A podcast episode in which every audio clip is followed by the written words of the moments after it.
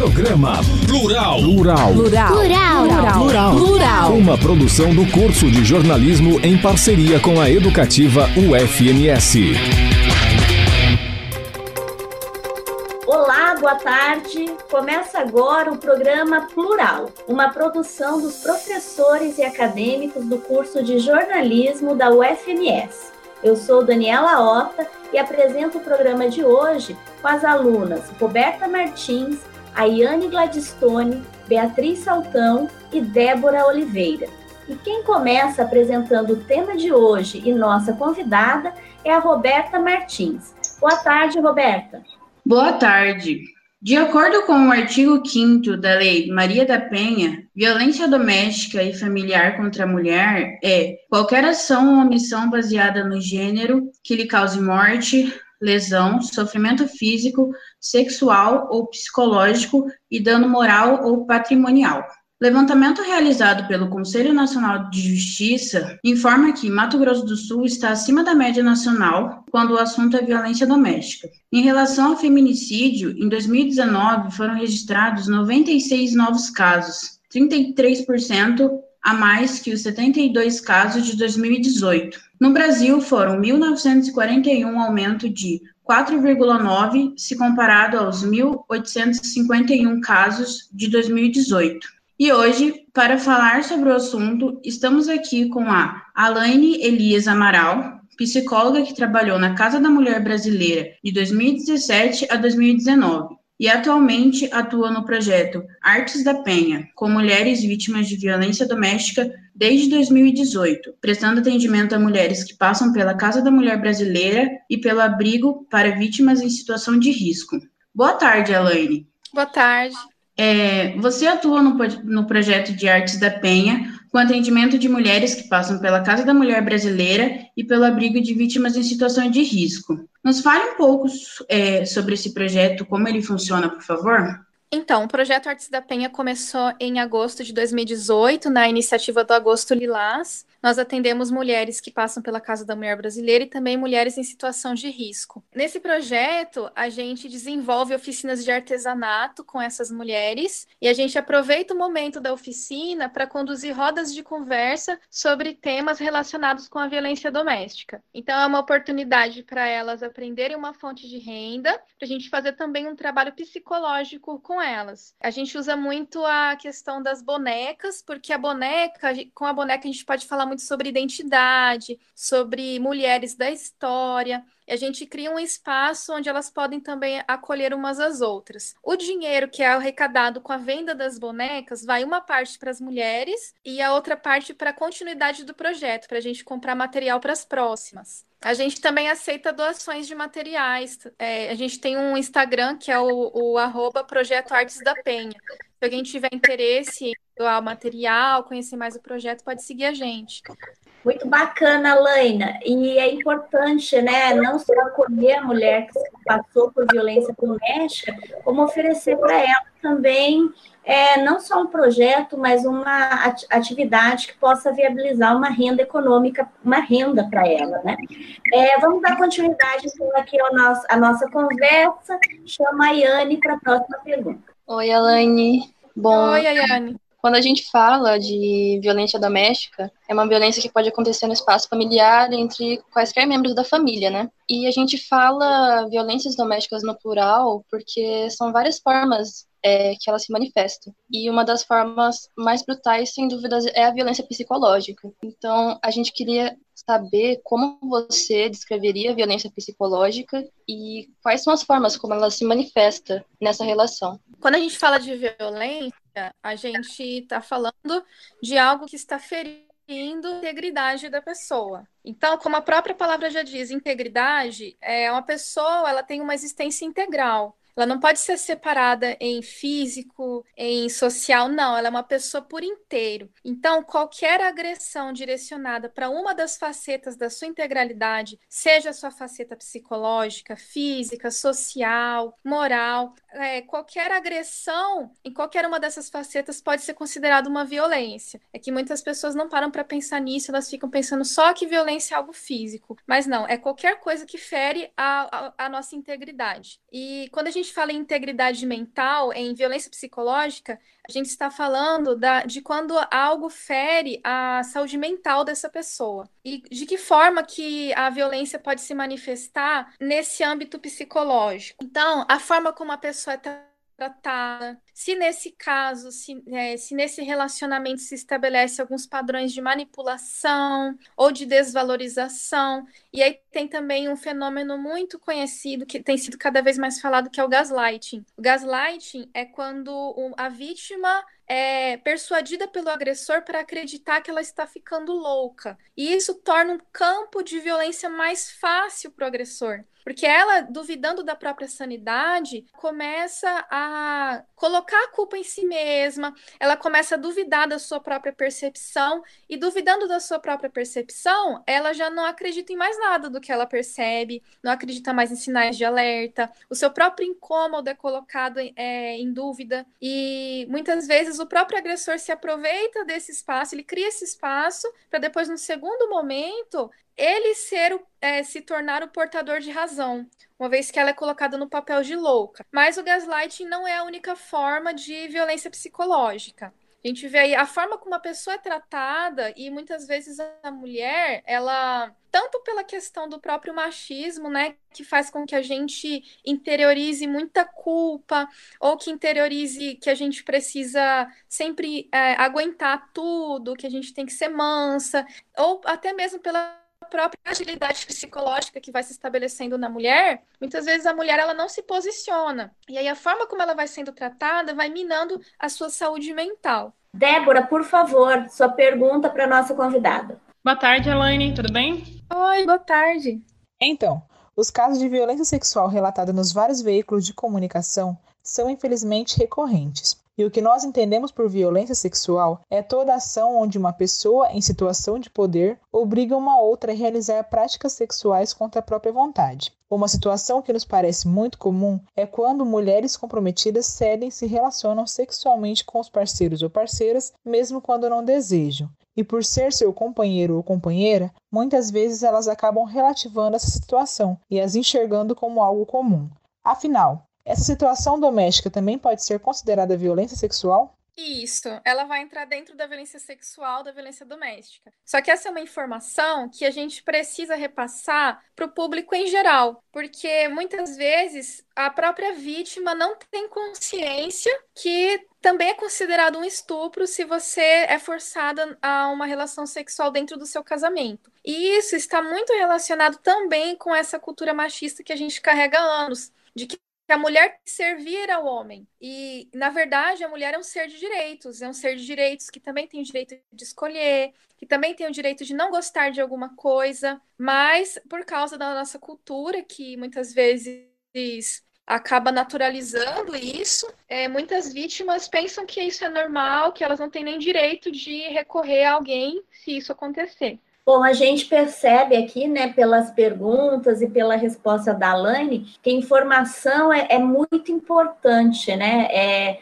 não só vos, as mulheres estar, ou qualquer vítima de violência estar informada, mas também saber os canais que ela pode recorrer né, para denunciar, para se amparar é, nesses casos de violência. É, Beatriz, por favor, sua pergunta para a nossa convidada. Oi, Elaine. Oi, Beatriz.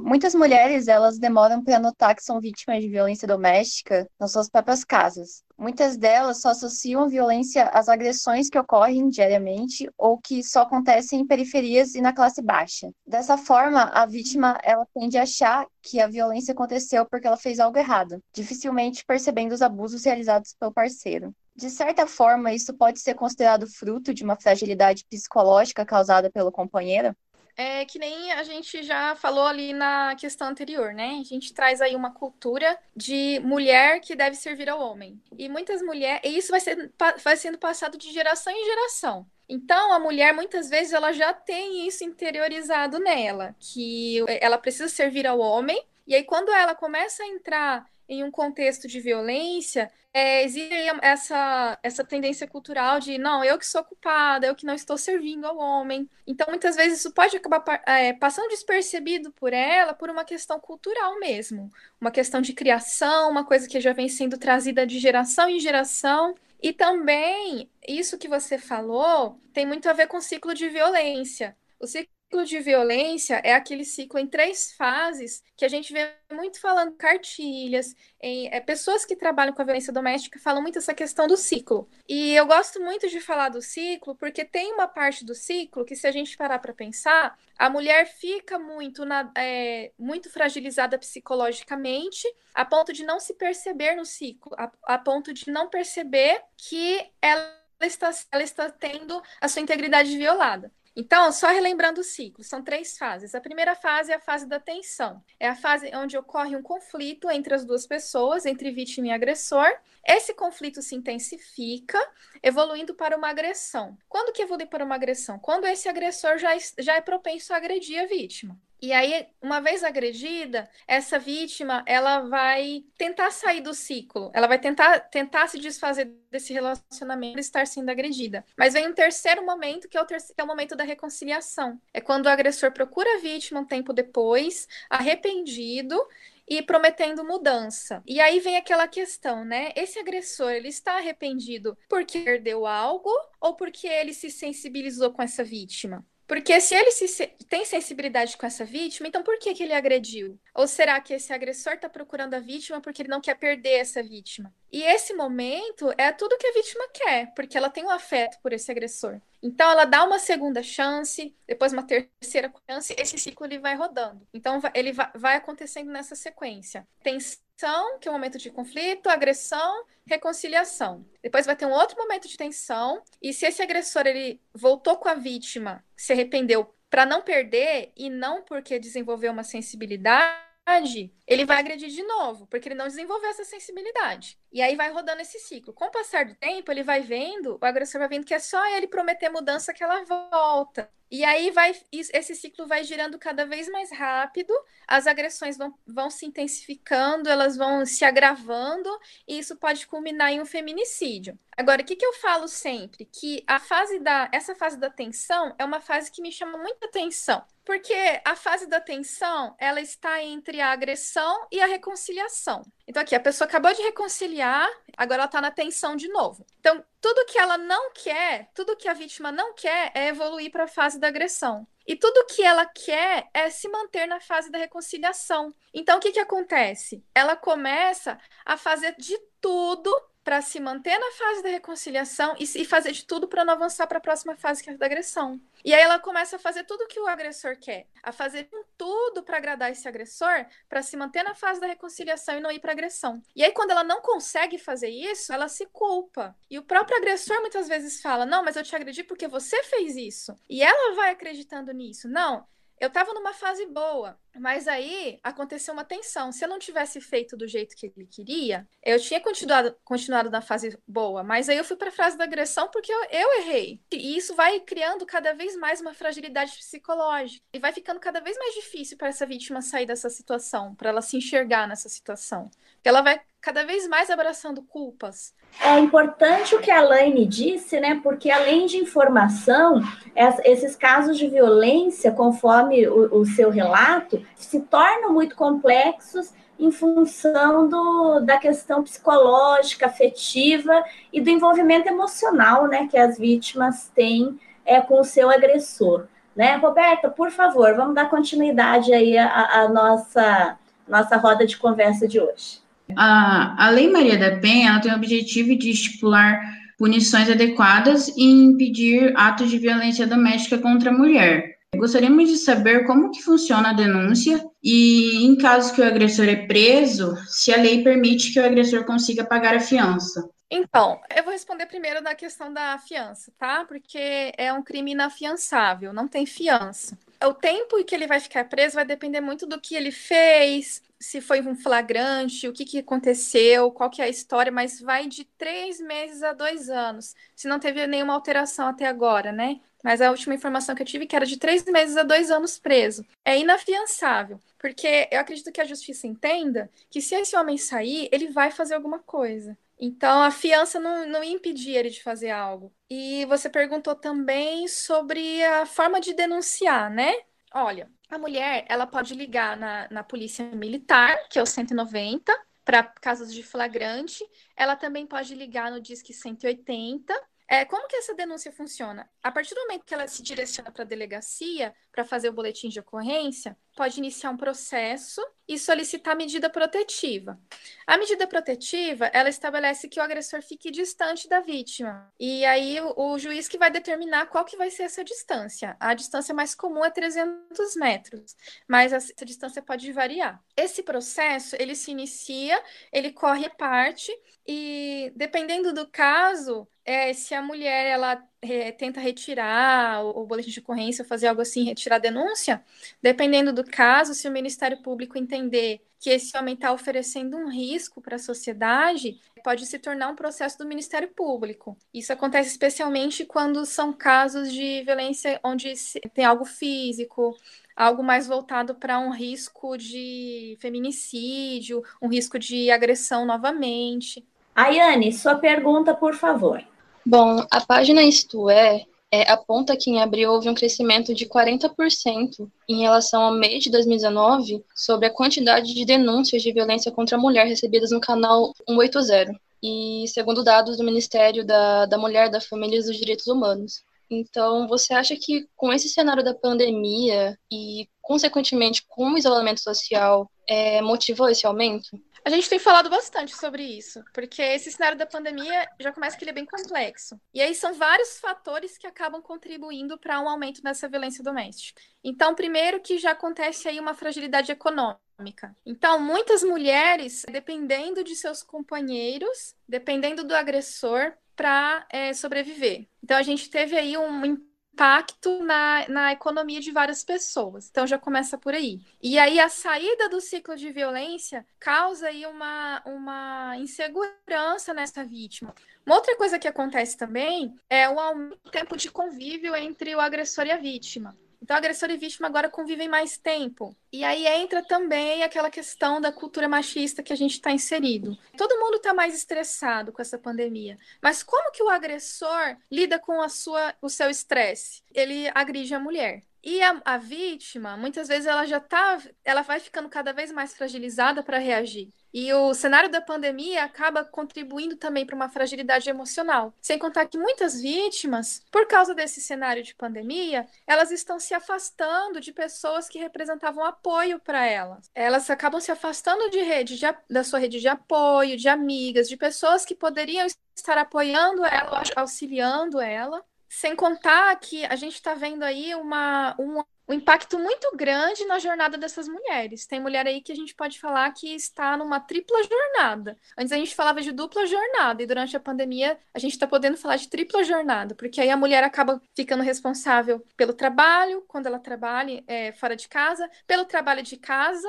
porque ainda acontece, ainda é muito predominante nas nossas famílias, no, na nossa cultura, que a mulher tem que cuidar da casa. Mesmo a gente sabendo que a mulher hoje em dia conquistou um espaço dentro do, do mercado de trabalho, que também tem lá seus poréns. Mas mesmo quando duas, as duas pessoas ali trabalham, os afazeres domésticos, de forma predominante, ainda ficam na responsabilidade da mulher. E como se não bastasse os, os estudos dos filhos. Então a gente está vendo aí uma tripla jornada. Ainda hoje mesmo eu recebi no meu WhatsApp uma, uma, um, um artigo que fizeram falando sobre as mulheres trabalharem de madrugada, fazerem as coisas de madrugada, porque durante o dia elas ficam sem parar. Então, assim, fica difícil para a mulher buscar ajuda nesse contexto. Débora, por favor, sua pergunta para a Laine. Então, Alaine, nesse período de isolamento social, o que uma mulher que está sofrendo violência doméstica ela pode fazer? Para quem ela deve recorrer? Ela pode recorrer ao Disque 180. É, ela precisa saber, antes de mais nada, todas as mulheres, na verdade, elas precisam saber, antes de mais nada, que os serviços de proteção estão funcionando. Então, o primeiro questionamento é: ah, mas e se eu chegar lá e tá fechado? Porque tem muita coisa fechada, né? Mas não, tá, eles estão funcionando funcionando normalmente, então assim, ela pode se direcionar a uma delegacia da mulher. Se ela é, não tiver dificuldade para se deslocar, ela pode entrar em contato com o Disque 180. Ela disca lá 180 e é uma equipe que vai até ela. tem também o Disque 100, que é o Disque Direitos Humanos. Esse número pode ser usado especialmente em violência contra meninas. Ela também pode contar com.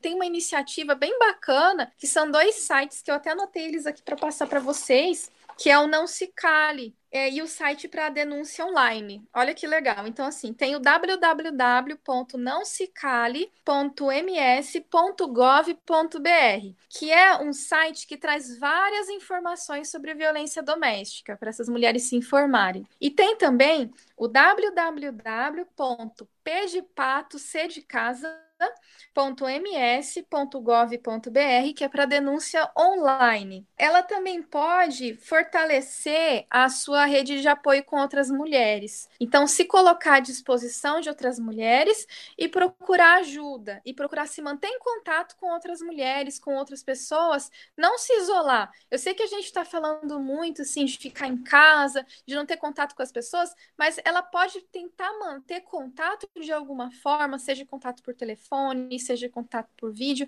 Ela precisa manter a sua rede de proteção ali perto dela, para quando ela precisar de ajuda, essa rede de proteção estar disponível. E também se colocar à disposição de outras mulheres também. Bom, Alaina, é, estamos chegando aqui ao final do, do nosso programa hoje, né? E como foi dito aí durante todo o programa, a informação é sempre muito importante. Então, eu te convido novamente, se você puder reforçar o telefone e os sites, né, onde as mulheres podem buscar ajuda, podem fazer denúncia ou podem se informar né, sobre a, a violência doméstica. Se você puder repetir para os nossos ouvintes, por favor. Claro, Polícia Militar é 190, 190, que é o que todo mundo conhece. O Disque 180, que é o Disque Denúncia 180. E ela também pode procurar o site www.nãosecale.ms.gov.br e o www.pc, P de pato, C de casa, .ms.gov.br para denúncia online. E também reforçar que o Disque 180 você pode ligar mesmo se você não for a vítima. Inclusive, você pode é, fazer uma denúncia anônima, você não precisa se identificar. Ótimo, muito obrigada, Laina. Muito obrigada mesmo pelas informações. É sempre muito importante né, a gente divulgar não só os contatos, mas falar sobre violência doméstica né? É, quando as pessoas estão informadas e, se identificam com determinado problema, é, é, uma das formas delas buscarem ajuda também. Né? Então, muito obrigada pela sua participação no programa de hoje. Eu que agradeço. Eu acho muito importante essas iniciativas. Nós que agradecemos, né? E o programa Plural fica por aqui. Obrigada a Alaina Elias Amaral pelas informações e a produção e apresentação do programa de hoje foi feita pelas alunas Ayane Gladstone, Roberta Martins, Beatriz Saltão e Débora Oliveira. Você ouviu uma produção dos professores e acadêmicos do curso de jornalismo da UFMS. Obrigada pela audiência e até a próxima semana. Você ouviu Programa Plural. Plural. Plural. Plural. Plural. Plural. Uma produção do curso de jornalismo em parceria com a educativa UFMS. De volta na próxima quinta, cinco da tarde.